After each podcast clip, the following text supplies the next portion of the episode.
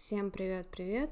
Давно не виделись. Надеюсь, настроение у тебя хорошее, несмотря на все происходящее в мире. У меня на этой неделе нет новостей, но вместо этого я решила подумать о том, о чем бы я хотела с тобой сегодня побеседовать. И тема этого выпуска — профессиональное выгорание. Уже как 4 месяца я не работаю по причине того, что моя предыдущая работа забрала всю мою креативную энергию. Я перестала радоваться вещам, просыпалась с трудом и иногда со слезами на глазах. Вот так отвратительно я себя чувствовала более двух лет. И вот я решила поговорить с тобой про профессиональное выгорание, так как до этого я думала, что люди накручивают себе это состояние, либо они придумывают, либо они очень близко все берут к сердцу. Но после того, как я испытала это на себе, и до сих пор у меня бывают моменты, когда меня бросает страх, что я буду заниматься тем, что меня, грубо говоря, погубило. И я решила рассказать тебе про эмоциональное выгорание, какие бывают симптомы, что делать, если выгорание случилось, но увольняться не вариант, и что рекомендуют психологи на тему того, как бороться с профессиональным или эмоциональным выгоранием.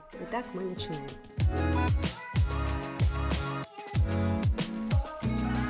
Что такое эмоциональное выгорание? С 2019 года профессиональный синдром эмоционального выгорания включен в международный классификатор болезней, а значит официально признан фактором, влияющим на состояние здоровья. Поэтому лечить его призывами собраться или просто немного передохнуть неэффективно. Сложные дни бывают у всех, а вот выгорание это попросту отсутствие хороших дней. Поэтому мы можем сделать вывод, что профессиональное выгорание это истощение эмоциональных, умственных и энергетических ресурсов человека, которое активно развивается на фоне сильного хронического стресса на работе. Burnout синдром или синдром эмоционального выгорания и хронической усталости, который еще называют синдром менеджера, превратился в настоящий бич современного социума. По последним данным, примерно 28% работающих американцев подвержены синдрому профессионального выгорания, а среди руководителей высшего звена и представителей профессий, требующих повышенной концентрации и эмоционального напряжения, допустим, педагоги или хирурги, показатели составляют 54%.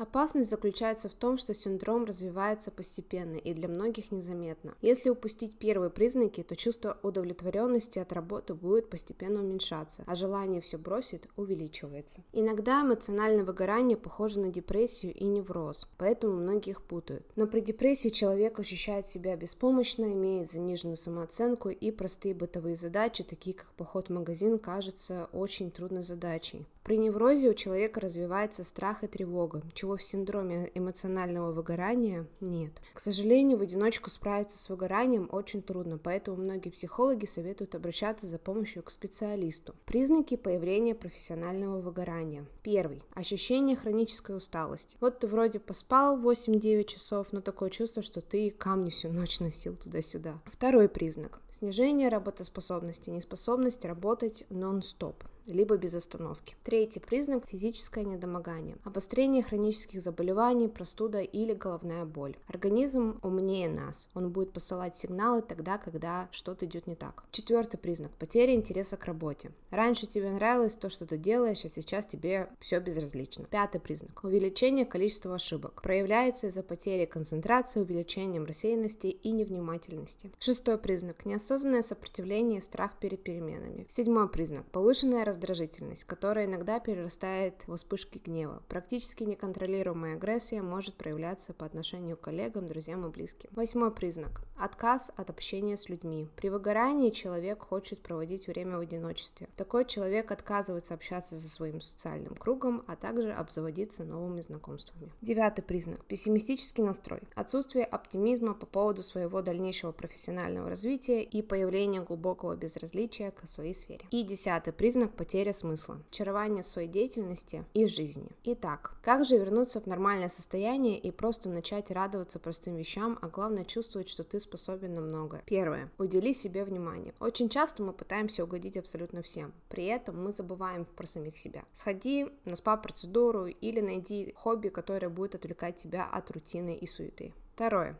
Оставляем рабочие проблемы на работе. Культ «я всегда занят» или «работать после работы» очень популярен в наше время. Почему-то вместо того, чтобы ругать людей за то, что они работают после работы, мы чаще всего восхищаемся такими людьми. Ну а чем больше ты работаешь, тем меньше у тебя энергии заниматься собой, проводить время с близкими и семьей. Поэтому после работы мы меняем частоту в нашей голове и отключаемся полностью от работы. Третье. Практика медитации. Медитация не излечит тебя от выгорания, но зато медитации помогут успокоиться и вернуть недостающий баланс в организме. Четвертый. Практикуем digital detox. Забудь про свой телефон на какое-то время. Сходи погуляй, начни писать дневник, либо устрой себе 30-минутную тренировку. Но есть еще один такой вопрос, как исправить ситуацию на работе, если увольнение не является решением проблемы на данный момент для тебя. Если работа монотонная и скучная, найди возможность усложнять тебе задачи. Придумай новые проекты и начни заниматься ими. Если ты уже не видишь смысла в том, чем занимаешься, проанализируй свою работу и запиши, какую пользу ты принес на неделе себе, коллегам, клиентам и компании. Постарайся не обесценивать свою деятельность. Я лично сама пыталась справиться с эмоциональным выгоранием, но, увы, единственным решением было уволиться и забыть про свою деятельность. Было множество факторов, которые сыграли роль. Самым большим было то, что во время моей свадьбы мне позвонили с работы и сказали, что у них кризис, и они не могут без меня это решить. Моя сфера сфера деятельности, бесконечные сообщения с работы, даже после работы, постоянные разговоры по поводу работы, зависание в телефоне с надеждой найти новую креативную идею, сказалось на мне негативно. Даже сейчас, когда я думаю о том, что буду заниматься развитием социальных сетей компании, меня бросает в дрожь. Поэтому хочу сказать, что профессиональное выгорание — это опасно. Его нужно предотвращать до того, как ты достигаешь состояния «мне все равно». Я его достигла и хочу сказать, что выбраться из этого состояния очень сложно и трудно. Поэтому проявляй заботу к себе,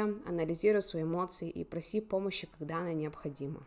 Мантра этой недели – человек, который любит себя, делает первый шаг к настоящей любви. Ошо. Всем пока и до скорой встречи.